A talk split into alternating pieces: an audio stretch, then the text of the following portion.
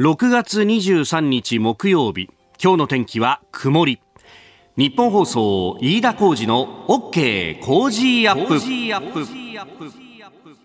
朝6時を過ぎました。おはようございます。ニッポン放送アナウンサーの飯田浩司です。おはようございます。ニッポン放送アナウンサーの新行市佳です。ニッポン放送飯田浩司の OK Cozy up。この後8時まで生放送です。えー、蒸し暑い日々が続いておりますがね、はい、えー、今日も日本総屋上の温度計、湿度計、まあ、温度は21度とね、まあ、あのちょっと過ごしやすいなと思うんですが、えー、湿度が95.1%と。雨降ってないのにこの湿度っていうのはやっぱ蒸し暑いよな、ね、ムシムシしますよね、ね、なんかじとっとしてこう肌にまとわりつく感じがねありますよね。ちょっとね風通しのいい服装などをしながら、えこういう時も熱中症になりやすいなんて言いますからね、はい、えー、気をつけていきましょう。でまああのコロナがねちょっと落ち着いてきてまあいろいろとねあの社会の様子っていうのも変わりつつあるんだなみたいなね。さっきあの上柳さんもフリートークでちょっと話してましたけどうん品川駅なんか通りかかるとあの成田エクスプレス結構人乗るようになったなとかね、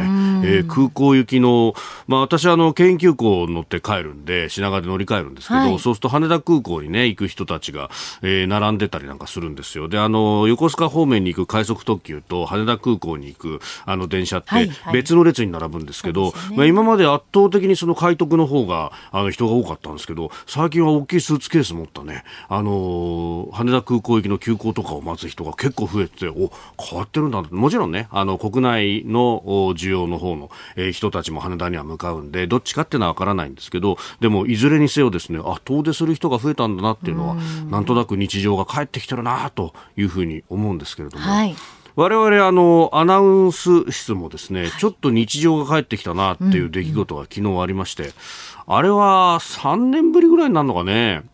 アナウンサーがとりあえず会議室に集まって、うん、えー、おのおの近況報告をするという。そうですね。あの対面でということで意外とその、まあ、フリーアドレスになってから、特にそのアナウンサー同士のこう接点というか情報交換とかそういうことがやっぱりコロナ禍もありましたし少なくなってきてしまった。ね、うん、あのフリーアドレスっていうのは今までだとそれぞれこう席が決まっててね、はい、でこうそこに荷物も置けたっていうのがあるんですけど、うん、まあ、最近のこのオフィスの流行りなのかもうあの固定席をなくして、はい、自由席でやりましょうと。いうことになってですね。で、あの、おのおのロッカーに荷物はちゃんとしまいなさいねっていう、まあ、私みたいに片付けられない人対策でもあるんですけど、うん、そうですね。そうですよ。いろんなものをですね、うん、置いといたりとか、はい、あるいはこう、乾燥させたりとかっていうのが、ね、そうですよ。できなくなって、ね、私入社した時、隣が飯田さんでしたから、席。よくあの、飯田さんの方が私の方にこう、はみ出てきたりとか、流れてきたりとか。よく雪崩を起こしてたよね。起こしてましたね。とかね、海パン干したりとかね、してましたね。それさ、もうずっと言うよね。もうね、ずっと言い続けますよ。もう今はやってないんですもうやってないですからね。そういうことはもうなくなったんですまあそれちょっとさておいてですよ。昨日ようやくそんな会議が。だからそうなんですよ。うん、あのね、えー、3年ぶりぐらいですかね、えー、一堂に会してって、はい、まあそれぞれおのおのね、あの現場現場でこう顔を合わすみたいな、私だったら木曜日に増山さんとは、うん、えー、辛坊治郎さんの番組で顔合わせりなんかするんで、えー、そういうことあるんですけど、まあ朝の番組やってるとなかなかね、えー、若手のアナウンサーたちと、ね、じっくり話すって機会がなかったんで、ん。えー、いろいろですね、おな、おの近況報告をしたらみんないろいろ取材しに行ってるんだな、みたいなね、えー、内田アナウンサーが気象庁になんか新しく打ち上げる、うん、気象衛星についての取材に行ったんだけど、なんつってね、ね。ずっとルール説明をしてくれて、いや、さすが理系ですよ、こう細かく説明してくれるんだけど、やっぱ文系の我々は、うん、どどういうこと？みたいな、なんかそう、和気あいあいとこうみんなで話して、質問もしたりしてっていう、ね。そうそうそうそう。でも新しい衛星がね、とこ、なんかちゃんと突っ込んだ質問もしてきてなんて、いや、会見で質問するって結構緊張するもんだけど、ね。うん、偉いねなんてね、うん、えー、えー、みんなおのおの、あの、前島アナウンサーは空手についてもじっくり取材してるし、で、で、熊川アナウンサーはもうハッピーでいろんなとこ行くから、もう本当、初め、関東地方中いろんなとこ回ってるね。本当ですね。週に2回本番があってっていう、そこに向けてっていうとね、いろいろ取材もできるんだなとかね。えー、あとびっくりしたのは、あの、昨日、あの、スポーツ報知にね、インタビュー載ってましたけれども、増山アナウンサーは、漢方の資格を取ろうとしてるんだと。いやそれでいろいろ合点がいったんですけど、あの、辛坊さんの番組でその週一顔を合わすとですね、1年か2年ぐらい前からかな、なんかあの、謎の水筒を常に手で持ってるっていうですね。ハーブティーみたいな、なんか中にいろいろ入ってるんですよね。中にさ、いろいろ入ってるよね。何かの根っこみたいなの入って、根っこなのかな？わかんないな。なんかの根っことかさ、なんかの花とかさ。入ってますね。なんかこう棒みたいなやつとかさ、いろんなものが入っててさ、いや、あれは植物なのか動物なのかもよくわからんみたいな感じで、え ー、やっぱこう、増山さんクラスになると、こういろんなものを飲むんだなっていうね、ちょっと、えー、それをこう煮詰めている増山さんの姿とかを考えると、ちょっと待ってください。やめなさい、そういう魔女みたいなこと言わないでください。僕はそんなこと何も言ってないよ。やめてください、ちょっと。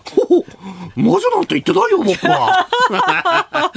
やめよう、ここでお互い差し合うの。本当ですよ。よろしくないですよ。ね、いや、やっぱね、あの人にはいろんな面があるんだなって、やっぱ会わないと分かんないことがあるんだなとね。えー、いや、やっぱコロナが落ち着いてよかったなと。いうふうに思うわけですね。うん、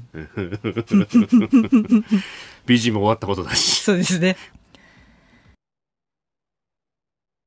あなたの声を届けますリスナーズオピニオン。この傾向時アップはリスナーのあなた、コメンテーター、私、田新業アナウンサー、番組スタッフみんなで作り上げるニュース番組です。えー、ぜひメールやツイッターでご参加ください。今朝のコメンテーターは、神奈川大学法学部教授、アジアの国際政治がご専門、大場美恵さんです。あの、電話でご出演いただいたことはあるんですが、スタジオには初登場となります。この後6時半過ぎからです。で、えー、7時10分過ぎ、おはようニュースネットワークのコーナーでは、こちら初登場。えー、筑波大学教授でヨーロッパの国際政治がご専門、東野敦子さんと電話をつないで、ウクライナの EU 加盟など、ウクライナ情勢について伺ってまいります。で、取り上げるニュースですけれども、うん、アメリカがウイグル製品輸入禁止法を施行したということで、世界のサプライチェーンに影響が出るんじゃないかと言われております。えー、それから沖縄慰霊の日、さらにはブリック首脳会議、今日23日に開催というニュースも取り上げてまいります。今週はご意見をいただいた方の中から毎日抽選で5人の方に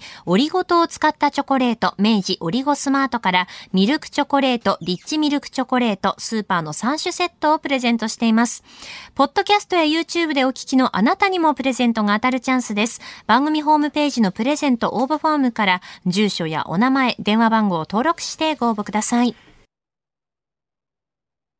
ここが気になるのコーナーです。えー、スタジオ長官各紙が入ってまいりましたが、えー、やはり昨日ね、えー、公示されたあ参議院選挙、第26回参議院選挙、まあこれについて、えー、各紙一面から展開という形になってておりまして、もう、今日は日経も含めて、えー、一般紙6紙すべてというところです。朝日新聞、物価高、円安、安保問う岸田政権どう評価、参院選公示、安定基盤か緊張か、えー、読売物価高安保絶戦、えー、岸田政権どう評価参院選公示、えー、毎日岸田政権を問う物価高安全保障会見4党3分の2焦点、えー、そして産経新聞も安保物価を問うと、えー、参院選公示545人立候補。えー、500人を超えたというのは1995年以来だと。27年ぶりだということであります、えー、東京新聞節約節約痛みたえ。えー、物価高争点に参院選公示有権者の思いは、えー、日経新聞参院選公示545人立候補27年ぶり多さ。女性初の3割来月10日投開票と。えー、女性は初の、ね、候補者3割に上ったということですけれども、まあ、これもいろんな論点があって、えーまあ、共産と確か立憲は5割、要するに男女半々ぐらいで、えー、立候補者数があったということですけれども、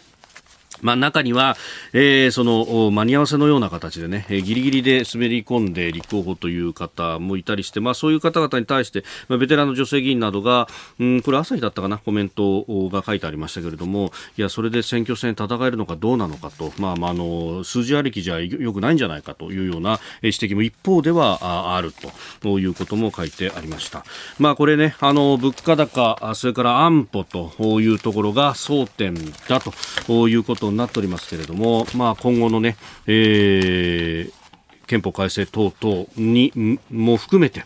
えー、争点になるというところであります。で、いろんなね、あの、指揮者の方の論考も載ってますけれども、その中で、へえと思ったのが、えー、令和を決める選挙というですね、えー、これ、朝日のオピニオン欄の、えー、ところのインタビューが、あ載っております。えー、政治学者で法大の教授の河野優里さんという方、まあ、私とほぼ同世代、1979年生まれ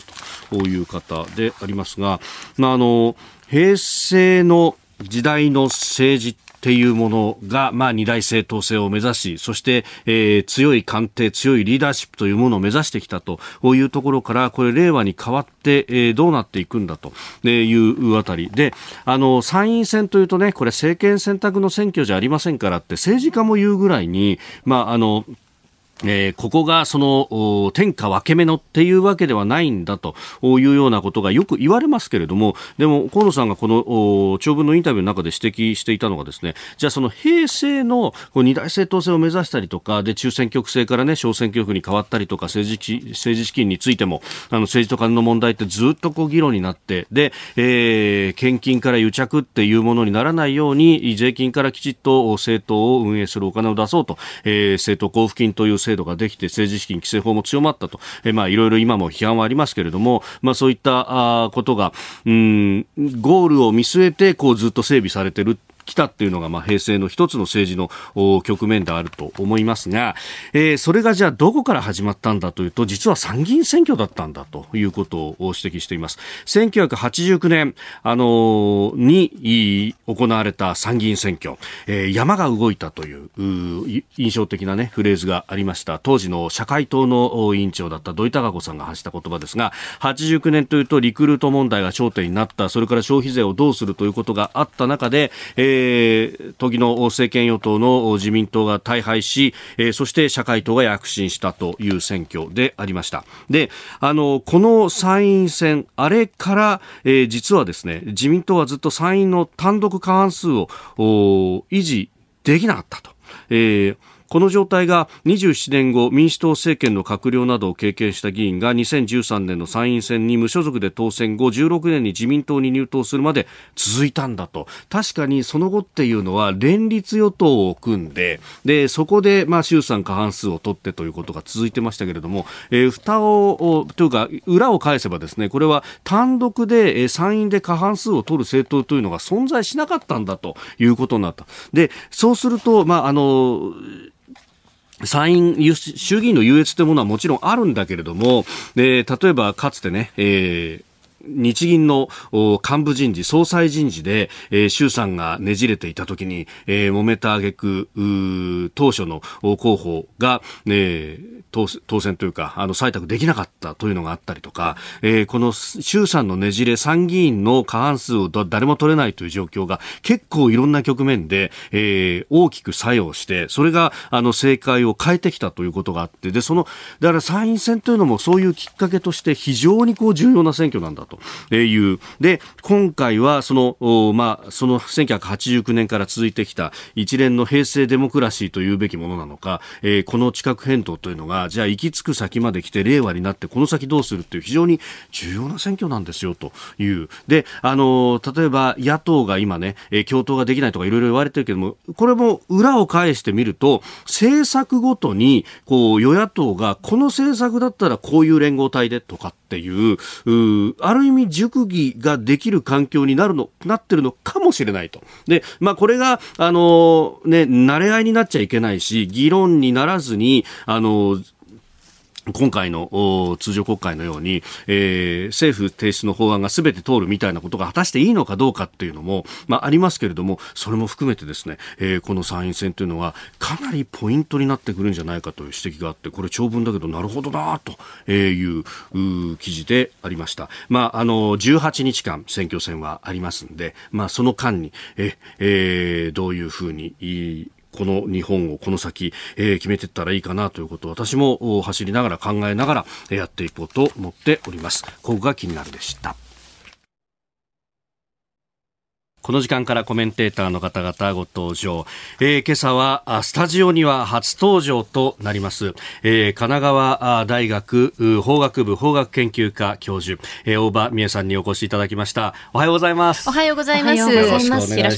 願いします。さあ、まずはあ簡単でありますが、プロフィールご紹介いたします。えー、大場美恵さん、えー、国際キリスト教大学教養学部ご卒業後、えー、東京大学総合文化研究科博士課程修了、えー、学術博士でいらっしゃいます。えー、東京大学大学院総合文化研究科助手、東京理科大学工学部教授などを経て、2020年から、えー、神奈川大学法学部法学研究科教授を務められていらっしゃいます。えー、専門は国際関係論、アジアの国際政治。えー、現在は日本 ASEAN、えー、友好協力50周年有識者会議の座長も務められていらっしゃいます。えー、今日はよろしくお願いいたします。はい、こちらこそよろしくお願いします。さあ、まあ、あの、新聞ね、えー、見ると一面から大展開という感じで参院選、えー、公示というニュースであります。うん、まあね、争点もいろいろ挙げられてますけれども、うん、やっぱりご専門考えると、この国際関係であるとか、そういうところもと、かつてはあの外交は表にならないなんて言われてましたけど。そうですよね。もう、ね、あの私がこの国際政治に興味を持ったら割と早くて、はい、高校生ぐらいからだったんですけど、でもその頃はもう全然外交なんて表にならないっていう感じでしたね。しばらくそうで、90年代もまだ表には習ってなかった気がします。やっぱり2000年代に入ってから以降ですかね。というふうに思います。本当にびっくりしますね。うんね、90年代にはそれこそね PKO どうするとか、湾岸戦争とかあったけれども、でもやっぱり選挙となると内政っていう感じで、ね、そうですね。あの PKO のことも90年代初めの頃に湾岸戦争の後にあのまあ日本がどうするって話はかなりあって。で国際貢献としてその日本がどうするんだっていうことはありましたけど、はい、だけどやっぱり表になるっていう感じではなかったし、あの時はどちらかというとその政治内政の政治改革でしたよねその焦点は。だからまあそれこそその自民党が一度93年に下野して、はい、でその後いろんなまあ新党がそのまあ政権取りつつあの気が付いたらまたまあ自民党がその政権に復帰しててだけどもそれからずっと連立政権でっていういうことで、はい、国内のことは相当90年代ありましたけど外交がこんなふうになるっていうのはやっぱりこう近年の傾向かなという気がします。うん、あの世論調査を見ても、まあヨーロッパのねウクライナの話を聞かれても、うん、やっぱりこうそれが我々にも同じような形で、うん、えー、例えば台湾海峡に波及するんじゃないかという、でそれがね7割、8割の人がそう思うっていうふうに答えるっていう、うん、なんかここを自分事として捉えてくるっていうのは昔にはなかったかもしれないですね。やっぱり危機感が大きいんでしょうね。それがいいか悪いかはともかくとして、あのやっぱり中国が台頭して、うん、で、まあ日本のアジアでの地位は明らかに今逆転をしつつあって、はい、で、そういう中で、あの中国が必ずしもいつも友好的な態度を我々にとってるわけでもないので、で、しかもその中国はもう最近でも台湾に関しては非常に厳しい姿勢をとっているので、で、そうするとその身近に何か武力紛争が起こるんじゃないかっていう、そういう恐れをあの多くの人々が感じてるんだと思います。あとはあの、私あのひ、えっ、ー、と、まあ、あの日本海側に住んでるあの中高時代に友人がいるんですけども、はい、彼女が言ってたのはやっぱりこう太平洋側に住んでる東京の人間とそれからあの、まあ、彼女は新潟なんですけども、えー、あの辺りに住んでる人たち全然意識が違っていて、うん、というのはあのミサイルがやっぱり北朝鮮から飛んでくるときにもっと身近に感じると。だからあの自衛隊にあの、まあ、行くという考えるような若者も、まあ、増えてるということを彼女は言っていて、で、それだけやっぱり危機感が、やっぱり東京でいるのと、それから、あの、日本海側にいるのと随分違うんだよっていうことは言ってましたね。だからやっぱりいろんなところで、いろんな地域で、それぞれ、あの、まあも、もちろんその沖縄だとまた別のこうあの観点から安全保障のことを考えたりとか、はい、それぞれ日本の中でも自分の置かれている地位やあの、まあ、置かれている、まあ、地域によって、あの安全保障への関心が非常に高まっているのかなという気がします、それぞれが。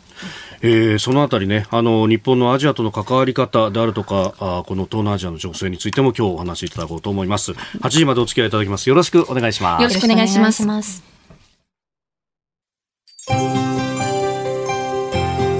ここでポッドキャスト YouTube でお聞きのあなたにお知らせです。ラジオ局日本放送飯田浩二の OK コージーアップ週末増刊号を毎週土曜日の午後に配信しています。1週間のニュースの振り返りこれからのニュースの予定。今週の株式市場のまとめと来週の見通し。今注目の銘柄を深掘り解説してお送りしています。後半には Cozy up コメンテーターがゲストと対談するコーナー。今月はジャーナリストの佐々木俊尚さんと駐日サンマリノ共和国特命全権大使駐日外交団長のマンリオ・カデロさんの登場です。現在の世界情勢などのテーマでお話を伺います。週末もぜひチェックしてください。あなたと一緒にニュースを考える飯田浩二の OK 工事アップ。えー、コメンテーターの方々と7時をまたいでニュースを掘り下げてまいります、えー、今朝は神奈川大学法学部法科法学研究科教授の大場美恵さんをコメンテーターにお迎えしております。引き続きよろしくお願いします。よろしくお願いします。えー、ではまず株と為替の動きをお伝えしておきます。22日のニューヨーク株式市場ダウ平均株価前の日と比べて47ドル12セント安い。3万飛び483ドル13セントで取引を終えましたハイテク銘柄中心のナスダック総合指数は、えー、16.22ポイント下がって、えー、1万1000飛び53.8でした。えー、一方、円相場1ドル136円10銭付近で取引されております。えー、アメリカが景気後退入りするんじゃないかという懸念が重しとなる中で小反落となっております。えー、では、この時間取り上げるニュースはこちらです。アメリカウイグル製品輸入禁止法施行。世界の供給網に影響か。強制労働を理由に中国の新疆ウイグル自治区からの輸入を原則禁じる法律が21日アメリカで施行されました。企業は強制労働と関係がないことを証明しなければ商品を持ち込めず調達ルートの明確化など新たな対策が求められますただこれによってアメリカの税関当局による貨物検査の取引対象がえー、10倍以上に膨らむ可能性があって、えー、国際サプライチェーンの混乱悪化が懸念されております。まあ、アメリカのこのアジア、まあ、特に中国への向き合い方というところでありますけれども、これは日本をはじめいろんな企業に影響出そうですね、大場さん。はい、そうですね。あの、今度はどうやらその、あの新疆ウイグル自治区のからの輸入すべての品目ですよね。うん、今までは、はいあの全てではなかったけれども、えー、強制労働を理由にしたということであのいくつかの品目や企業はその対象になっておりましたけれども今度はあの全てということなのでなかなか管理も大変だろうと思いますし何よりもこの強制労働をさせているものと関係がないというこのことを証明できれば輸入できるそうなんですけど、はい、その証明は企業がやらなければいけないということで、企業の負担も非常に大きいし、うん、でしかもその強制労働をしていると言われているこのあの新新疆ウイグル自治区へのその中国当局のあの、まあ、コントロール力っていうのは非常に強いところがありますから、はい、そこをかいくぐってですね、えー、その強制労働してないという証明を取るための調査を企業がするのはとても難しいのではないかと思いますので、あのかなり大変だとそうですよね、はい、それこそあの国連の人権高等弁務官が入った時もじゃあ自由に調査できるかっていうと、そんなことはなかったんじゃないかってことがね、はい、先日言われたばかりですもんね。はい、あのやっぱりこう外からのそういったこう調査っていうのを一番中国当局は嫌うでしょうから、うん、あのそういうことが自由にできるとはちょっと思えないっていうことですね。でこれだけではなくてそのアメリカはこういったこう人権とか強制労働に絡む形のそのいわゆる輸入禁止を伴うこういったこうまああの規制ですよね。規制と、はい、それからもう一つそのまあ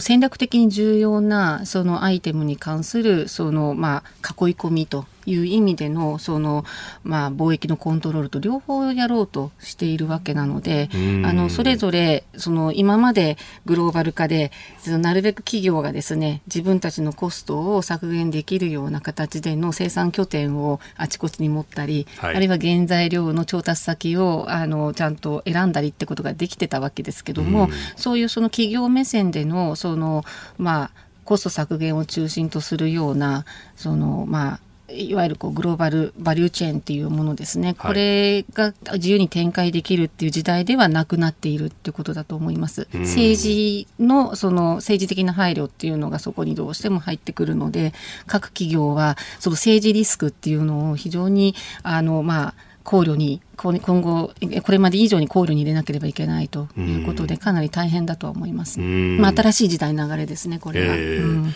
まあ、今まではそのコストの面で、コストと、そしてまあ上がってくるものの品質もそこそこだというところもあって、まあ、中国が選ばれてましたけど、今後はそうなると、まあ、チャイナプラスワンとかプラス2とか言いますけど、うん、どうですか、東南アジアにさらに拠点を移すというところが多くなってくるんですか、ね、はい、あのそれは多くはなるとは思うんですけども、うん、そのそういう意味では、その東南アジアに生産拠点が移るっていうのは東南アジアにとっては少なくともその短期的にはあのプラスだと思うんですが、はい、やっぱりこういうこう政治的な考慮や、はい、あの考慮というかですね政治的なその意図でもってその経済的な活動というものが規制されるっていうこと自体がやっぱりリスクなので、うん、そこから無縁ではないという意味ではその東南アジア諸国もあまりこう楽観はできないかなっていう気がします。東南アジア諸国の各企業も、うん、あるいは東南アジアにその展開している企業もそのやっぱり楽観はできないかなという気がします。というのはあの確かですねあのアメリカがこのようにその様々な形で実際にはその中国からの輸入をそのまあ規制したり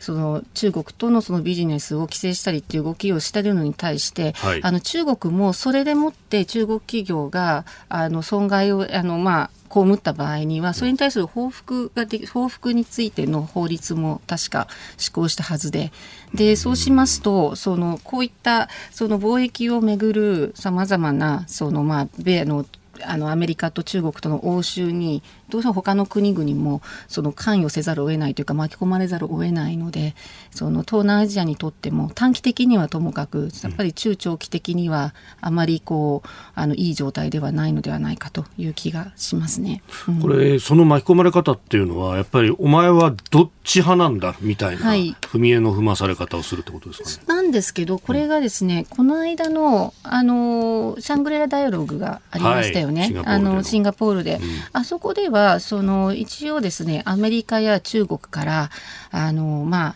踏み絵は踏まさないというようなメッセージをそれぞれのその、まあ、防衛担当のあの、うん、アメリカはその国防あの、はい、はい、オースティン国防長官。国防長官ですよね、はい、それであのあの中国の側もその、うん、まあ演説の中でですねそういったことをそのメッセージは発しているんですよね。でそれとその米中の間でもやはりこの今の貿易上のこういわゆるこう貿易戦争みたいなものは少なくともそのお互いのその、まあ、関税をそのお互いにこうあの掛け合うってこれ自体はやっぱりやめた方がいいんじゃないかっていうそういうような配慮も働いているようで、うんうん、ちょっとこの話、はい、7時またいでつないでいきます。はい、はい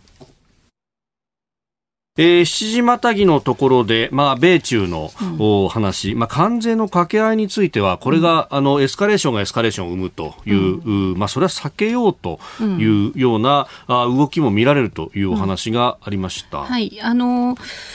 まだその報道ベースでしか私も当然あの知らない話ですけども、え。その米中の間であの今のこう、まあ、緊張のそのまあこうエスカレーションというのをなんとか抑えた方がいいっていうそういう配慮も働きつつあるようなそういったあの雰囲気があります。ででそれはあのシャングレラダイアログの時のその双方のその代表のあの、まあ、スピーチなんかでも表れていますしでその後もなんとかですね米中であの、まあ、対話の糸口をこう掴もうという動きもありますので、そういう動きも一方であると思うんですね。だから、あの、緊張そのままどんどんどんどんその高めようっていうことには言っていないとは思うんですが、はい、このウイグルの話っていうのは、おそらくその、アメリカの議会の中で非常に強く強い関心を持っている。人権などについての非常に関心を持っている人たちもいて、で、これはこれでまたアメリカの現実だと思うんですね。で、それで、これだけではなくて、中国の側も、やはりその、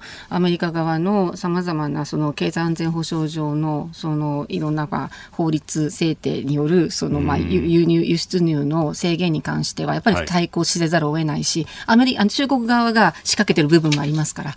で、だからそういう意味では、その、なんていうのか、いろんな多層なところで、ええ、その、あるところでは強調しなければいけないっていう、あの、配慮も働きながら、一方ではやっぱり対立が深まっていくっていう、非常に複雑な様相を、あの、米中だけではなくて、米中に絡む、その、こう、世界全体で感じます。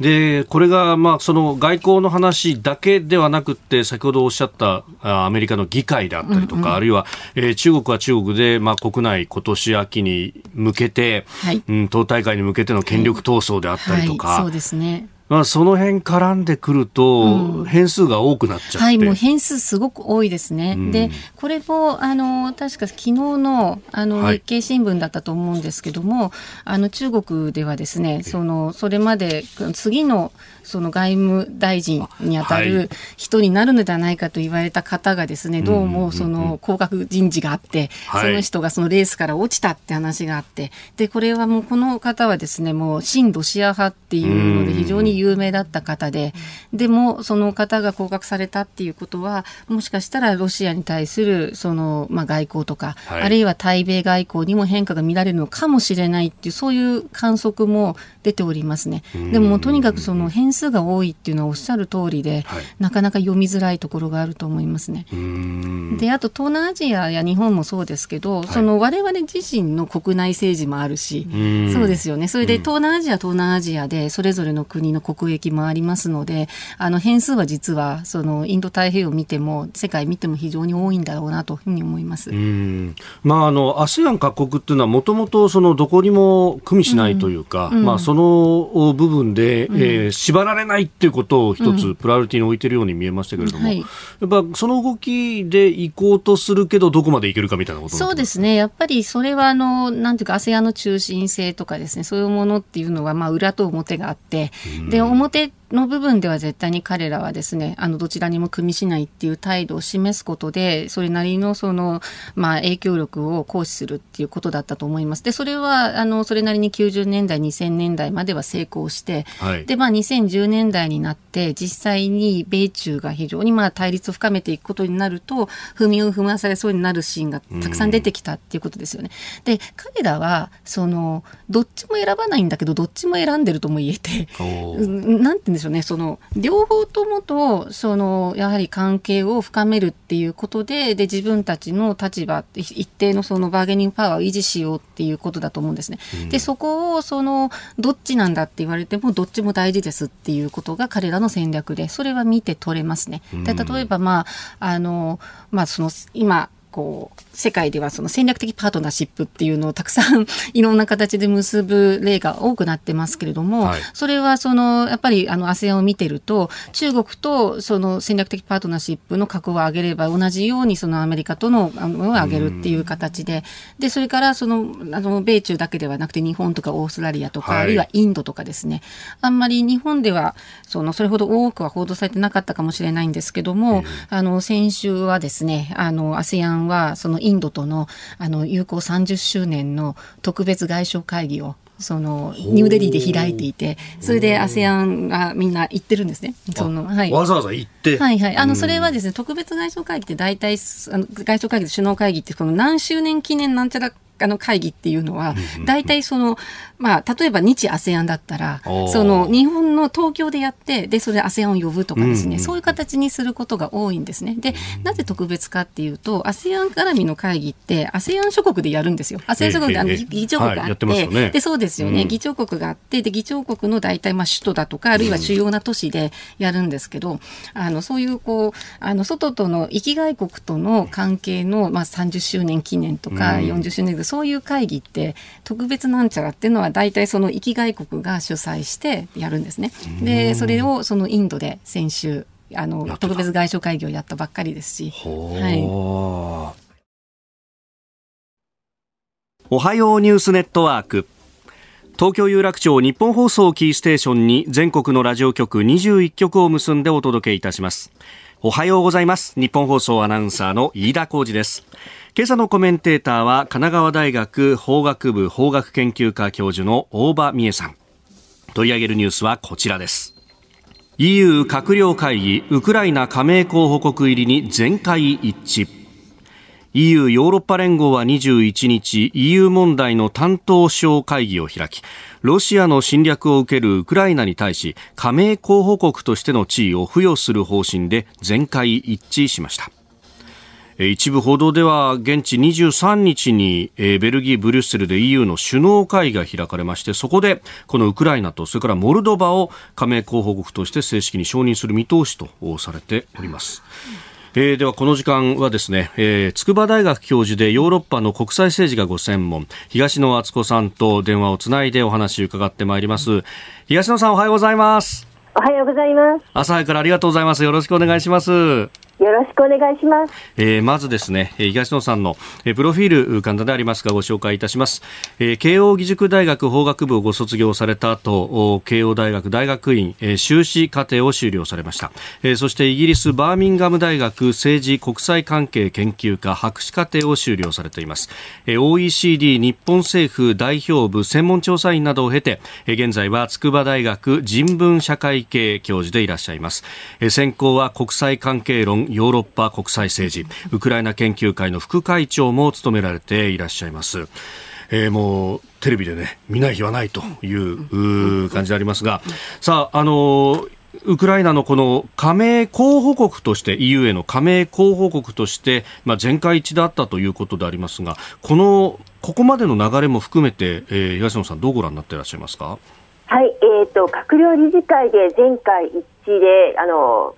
ウクライナに対して加盟候補国の地位を承認するということが決まりまして、はい、でこうなってきますと、あの今日23日、そして24日、2日間にわたって開催される欧州理事会、はい、これは EU のサミットに当たるものなんですけれども、はい、こちらでも加盟候補国の地位が承認されるのはほぼ確実な情勢となっています。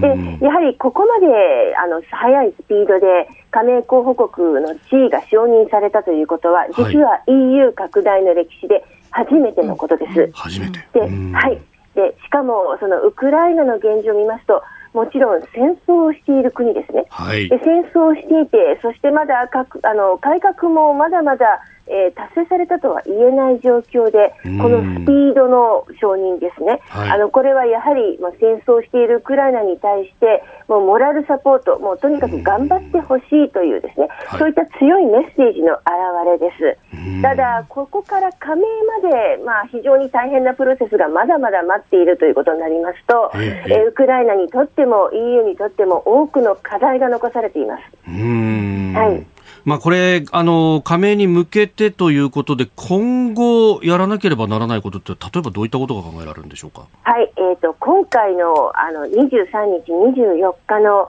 えー、首脳会議では、おそらくたくさんの宿題が出る可能性があります。はい。例えばいあのウクライナに関しては民主的な機構を改革してほしい、それから法の支配をしっかり確立してほしい、また、えー、ウクライナの国内にさまざ、まな少数民族もいるわけで、はい、例えばハンガリー系とか、もちろんそのロシア語を話す人たちの保護の問題も大事になってきます。はい、でこういったさまざまな改革をどの程度進めれば加盟交渉がかあの本格的に開始できるのかっていう宿題が明示される可能性が高いですね。であの EU としても、はい、ウクライナ、その戦争をやっている国との加盟交渉、実は歴史上初めてなんですね。今までは加盟交あの交渉というのは、す、べ、てこう政治的にも経済的にも完全に落ち着いた状態で EU の加盟国になるためにふさわしい交渉というのをあえて始めるわけです。ところが今回は加盟候補国の認定を戦争をやっている国に対して行うということになりましたので、はい、EU としても戦争を今、あの現在進行形でやっている国との間でどうやって拡大のプロセスを進めていくのか、全部手探りになってくるわけです。うん。これそうするとそのプロセスの中に出口戦略をどうするとかそういうことまで入ってくるんですか？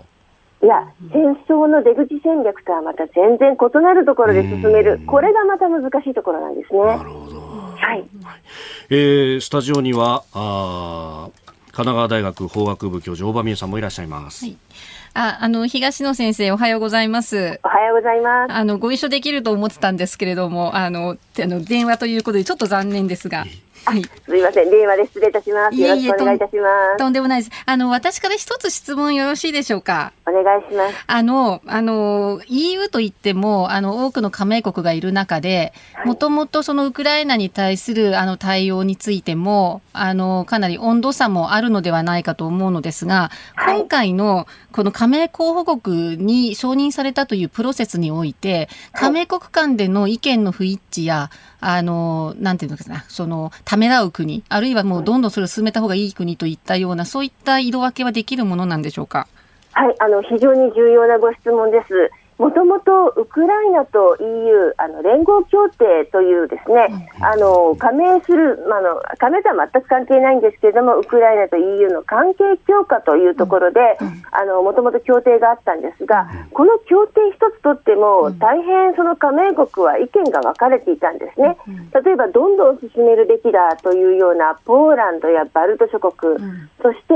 あのまあ、あまりこうですね改革の進んでない国と関係を強化するのはどうかというですねオランダやデンマークのような国など本当に戦争前までは EU の加盟国の意見大きく分かれていました。でところが今回ですねやはりそのゼレンスキー大統領のそのまあ、働きかけ、特に電話戦略ですね、これが功を奏した部分があります。つまり反対をしそうな国々と事前にこう電話で協議を重ねて、え加盟候補国の地位をぜひともあの与えてほしいということで、どんどんこう反対を取り除いていくという戦略に出たんですね。でこのため、もともとウクライナに対しては厳しめの立場を取りがちなオランダやデンマーク、そしてフランスなどの国々とはですね、事前にこう加盟候補国の地位のそのあの承認ということで、あの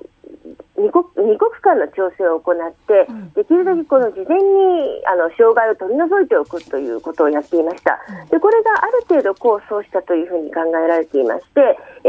ー、欧州理事会始まる前の段階で、ほとんどすべての加盟国があのウクライナの加盟候補国入り承認しますということを表明していたんですね。なのであの、事前に想定されていた加盟候補あの加盟国間の違いが、あの最大限払拭された形で今回の EU のサミットを迎える形になりました。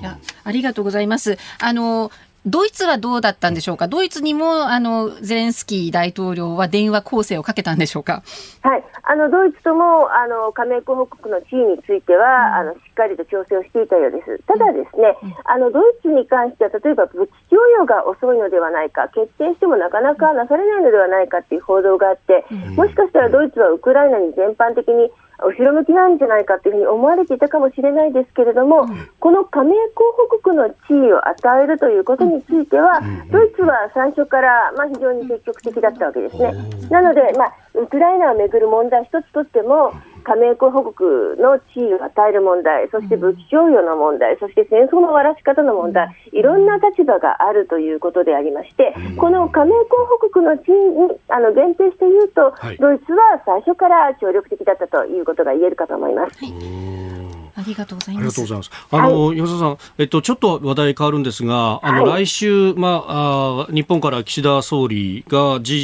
G7 と、それから NATO の首脳会議に行くと、まあ、これ、ウクライナの話が当然ながら中心になると思いますが、日本としての関わり方っていうのは、どういったところが考えられますでしょうか？はい、あの、日本の総理が初めて行くことになりました。うん、あの、大変たくさんの、あの、ポイントがあるんですけども、日本が限ということで限定すると、2点あると思います。はい、あのこの首脳会議には日本以外に韓国、オーストラリア、ニュージーランドという NATO の非加盟国の4カ国が参加します。で、NATO の場を借りて、この4カ国がウクライナをめぐって協議をすることになりました。これは非常に大きなメッセージなんですね。えなぜならウクラあの、ロシアはこのウクライナの戦争を NATO 対ロシアという図式に持っていきがちなんですけれども、実はそうではない、はい、日本や韓国、オーストラリア、ニュージーランドのような非加盟国も NATO と一緒になってこの戦争を止めるために NATO 側に立って協力しているんだと、こういった強いメッセージがこうロシアに対して送ることができる、これ一つ大変大きいですね。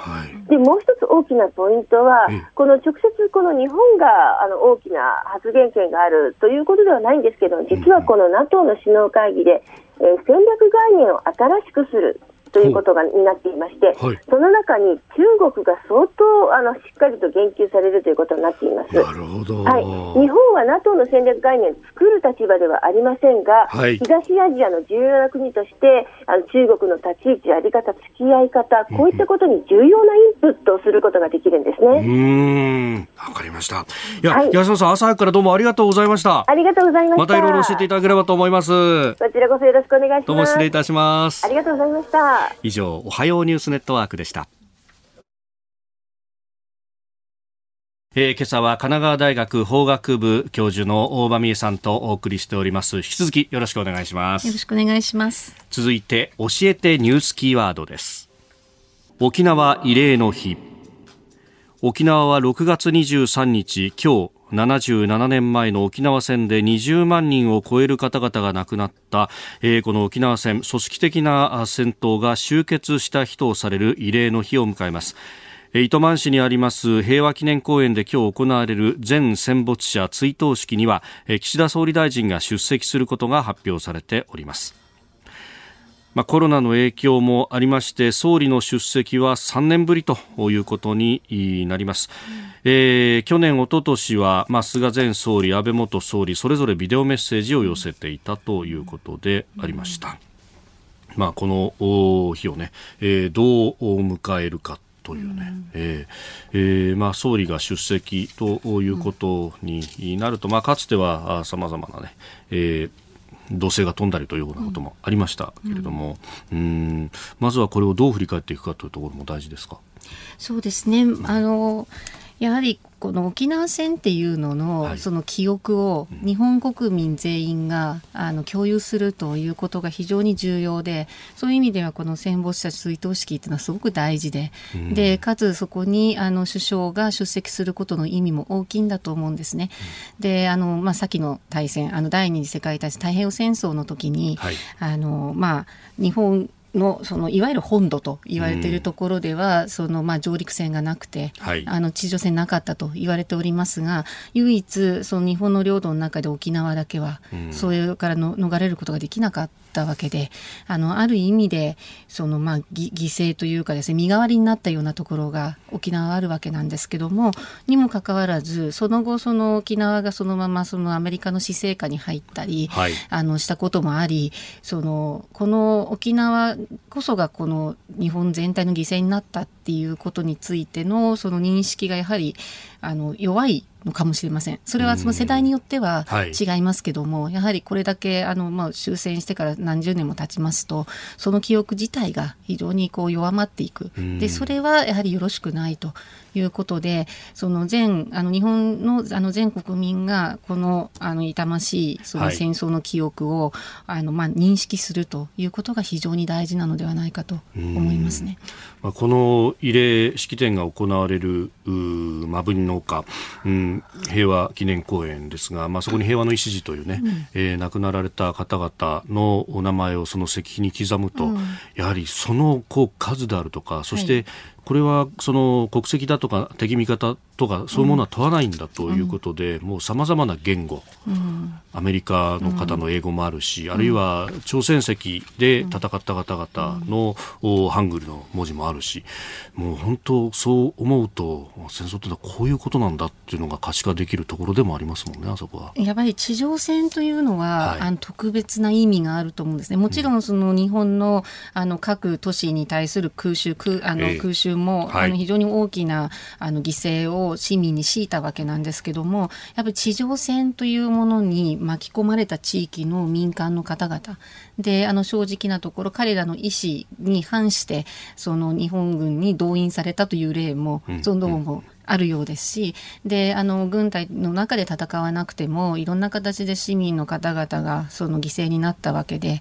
でやはり地上戦というものの悲惨さとともにその日本のそのいわゆるこうこう4島を含む、まあ、まあ、あれですねその本土はそういうことにはならなかったけど、うんはい、沖縄はそのようなその非常にあの悲惨な状況に直面したんだっていうことはそのよく心に刻んどく必要があるのではないかと思います。うんで他方、今のこの安全保障上のことを考えると、うん、これの難しさというか、うん、うん台湾海峡だとかを目の前にすると、うん、この沖縄ってっていうところ、じゃあ今、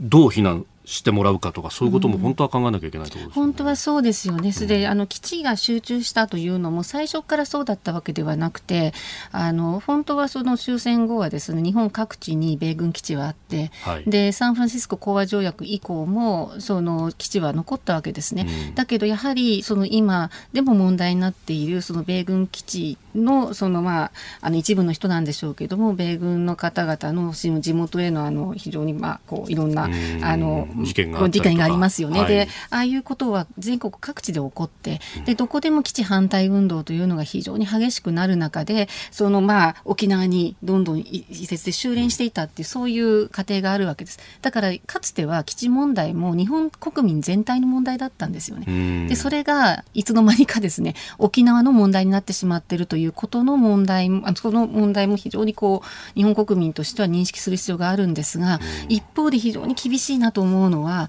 これだけその両岸関係、あの、中台関係が悪くなり、はい、で、そしてあの台湾海峡危機が叫ばれる中では、どうしても地政学的な位置というのの、その沖縄のその重要性が高まってしまっていて、で、一概にその基地を全部なくすというのも難しいという、非常にこう、今、厳しい状況だと思いますね。え今日のキーワードは沖縄慰霊の日でありました。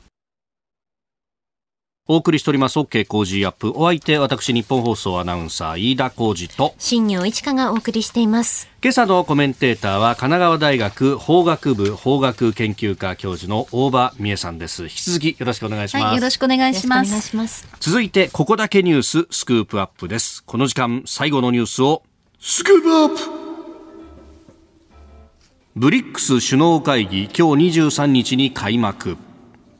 ブラジル、ロシア、中国、そしてインド、南アフリカの新興5カ国、 BRICS 首脳会議が今日オンラインで開催されます。中国の習近平国家主席は昨日、 BRICS 関連フォーラムの開幕式でオンラインによる演説を行い、アメリカが中国やロシアなどに課している制裁について、制裁はブーメランであり、諸刃の剣だと述べ、改めて反対の姿勢を示しております。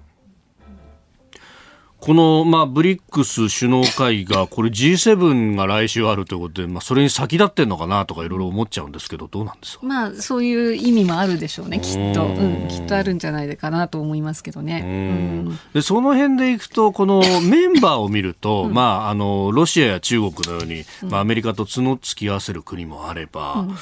これ、まあ、姿勢として、まあ、インドはその、インド太平洋経済枠組み IPEF にも入っているあたり、うんうん、おっとどうなんだというふうにも思うんですがこのあたり温度差って結構あるんですか？私はあると思うんですよね。あのそもそもそのインドと中国はあの、まあ、ずっと国境紛争を抱えていますし、はい、2020年にあの死者も出るような大きな衝突もありましたから、はい、あのインドと中国との間っていうのはあの非常に今あんまり状況がよろしくないと思います。であのクアッドについて、はい、あの進んだあのかなりこの2年ぐらいで進んだ。特にまあバイデン政権になってから進みましたけれどもそれの一因はやはりインドが中国との関係を悪化させたっていうことにもあったと思うんですね。というのはインドが一番その中国に対してこう何か圧力をかけたりすることについてあの非常に慎重でしたからクワッドがそのまあ対中牽制網であるっていうそういうこう、まあ、色彩がある以上ですね、そちらにどこまでこう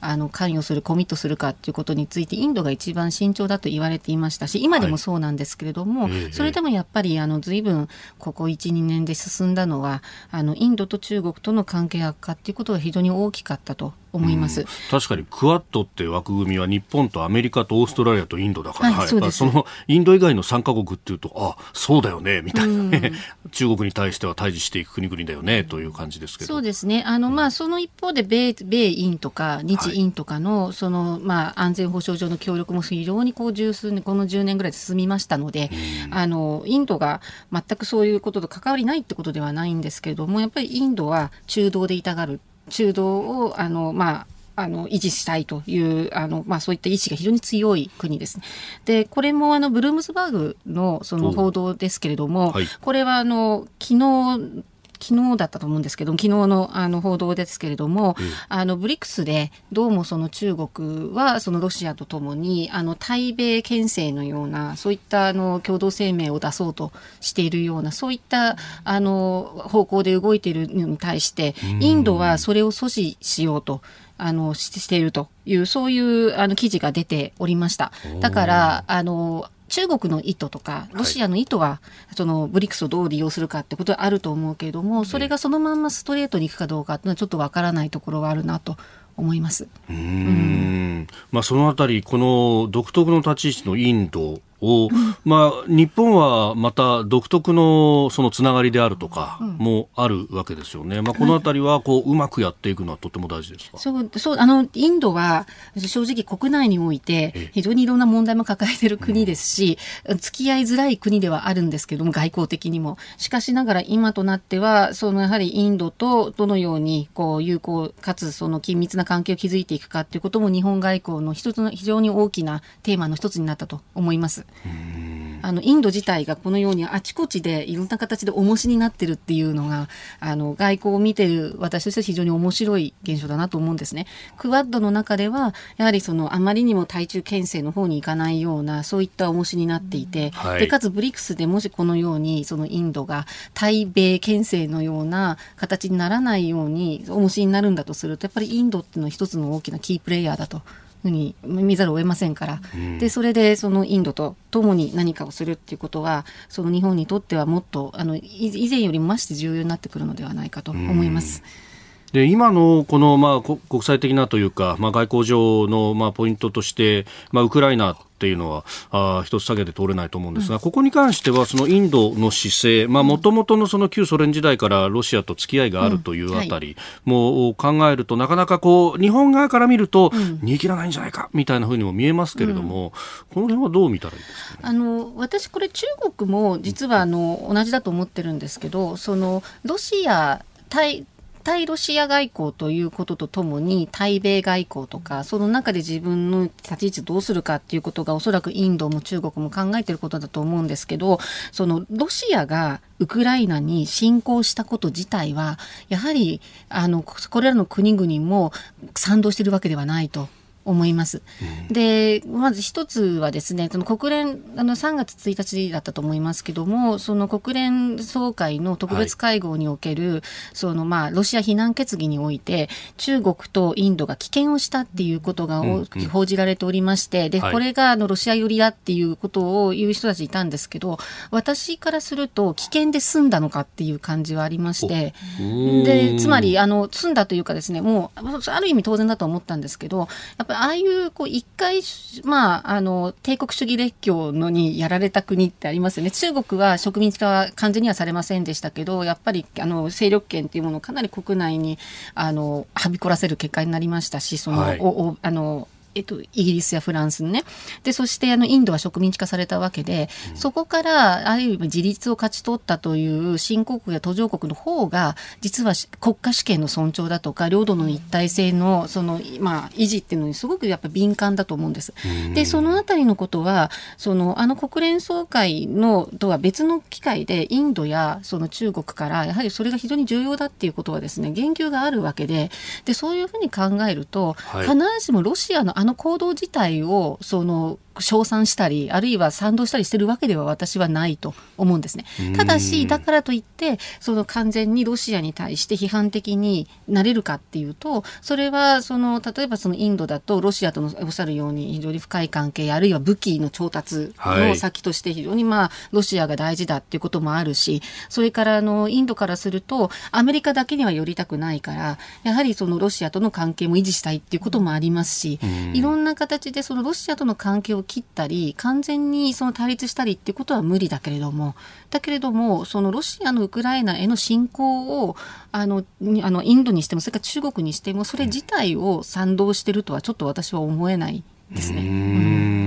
いやそう考えるとやっぱりこの歴史の流れの重みみたいなものっていうのは、まあ、我々思う以上にこう重要であったりとか、うん、ASEAN 各国だってやっぱり植民地にされたっていう記憶、はい、やっぱりそこを言及する首脳っていうのは結構たくさんいますもんね。はい、います。で、やっぱりそれがあるからこそ、その国家主権の尊重だとか、領土の一体性の維持っていうことは彼らにとっては、うん、あの、ものすごく大事なことなんですね。本当の意味で、で、彼らのその主権国家としての地位の保全という意味で、あの、むしろ新あの先進国よりも、その切実な問題としてあると思うんですね。だから関心を抱かないということはないし、ロシアのあの行動を称賛したり、賛同したりってやっぱりかなり特殊な国だと思います。いや、その流れの中でやっぱり自由で開かれたインド太平洋っていうのが出てくると、その理念っていうものは結構刺さるわけですね。そういう意味では、あの、その理念自体は刺さると思います。うんあの中国に対してのその牽制を強くかけていくっていうことについてはその ASEAN 諸国もはじめとしてやっぱりかなり警戒があってでそれはやはり一方によることでもあるし中国との関係も重要なのでそれは非常に難しいんだけれども今その自由で開かれたインド太平洋とかいろんなあとでクワッドもそうですけどもそこからいろんな形の協力の枠組みや協力のプロジェクトが出てますよね。例えばそのさっきの IPEF もそうですし、はい、IPEF もそうですし、で、それからあの、まあ、この間クワッドで出たのは、その海洋モニタリングのそのシステムを作るっていう、こういう話も、実際にその海洋領域でインド洋にしても太平洋にしても海賊だとか、違法な操業だとか、あの漁業ですね、操業だとか、あとはあの、まあ、違法なその、まあ、こう、えっと、武器や人のこう取引だとか、そういうことが行われて、はい、それやっぱりこう取り締まらなきゃいけないっていうような、その関心は、そのまあアジア諸国も持ってるわけで、で、そういう意味ではその彼らの利益になる、で、ベネフィットになる、そして彼らの関心にそういうような形のプロジェクトっていうものにはやっぱり乗るんだと思うんです。で、IPEF にしても、あの、まあ、例えばデジタルだとか、はい、あるいはその、まあ、環境環境問題ですね。環境に,、あのに関係するようなことっていうのは彼らにとって非常に関心のあることですからやっぱりそういうようなそのこう彼らにとって関心のあることに乗るようなそういったプラットフォームにはなってると思いますし、で全体としてのその、まあ、メッセージっていうのも体調牽制という色彩以外のところはそれらに乗れる要素がたくさんあるのではないかと思いますね。えーまあ、ブリックス首脳会議の話から、まあ、インドの動き、そして、まあ、東南アジアというところをお話しいただきました。えー、このコーナー含めてラジコタイムフリー、ポッドキャスト、YouTube でも配信してまいります。詳しくは番組ホームページをご覧ください。あなたと一緒に作る朝のニュース番組、飯田浩二の OK コージーアップ。日本放送の放送エリア外でお聞きのあなた、そして海外でお聞きのあなた、今朝もポッドキャスト YouTube でご愛聴いただきましてありがとうございました。飯田浩二の OK コージーアップ東京有楽町日本放送で月曜日から金曜日朝6時から8時まで生放送でお送りしています番組ホームページでは登場いただくコメンテーターのラインナップや放送内容の原稿化された記事など情報盛りだくさんです。また公式ツイッターでは平日は毎日最新情報を配信中。ぜひチェックしてみてください。そしてもう一つ飯田浩二アナウンサーが「夕刊富士」で毎週火曜日に連載中。飯田浩二の「そこまで言うか」こちらもぜひご覧になってください。忙しい朝そして移動中ニュースを少し深く知りたい時ぜひ AM、FM、ラジコはもちろん日本放送のポッドキャスト YouTube でお楽しみください。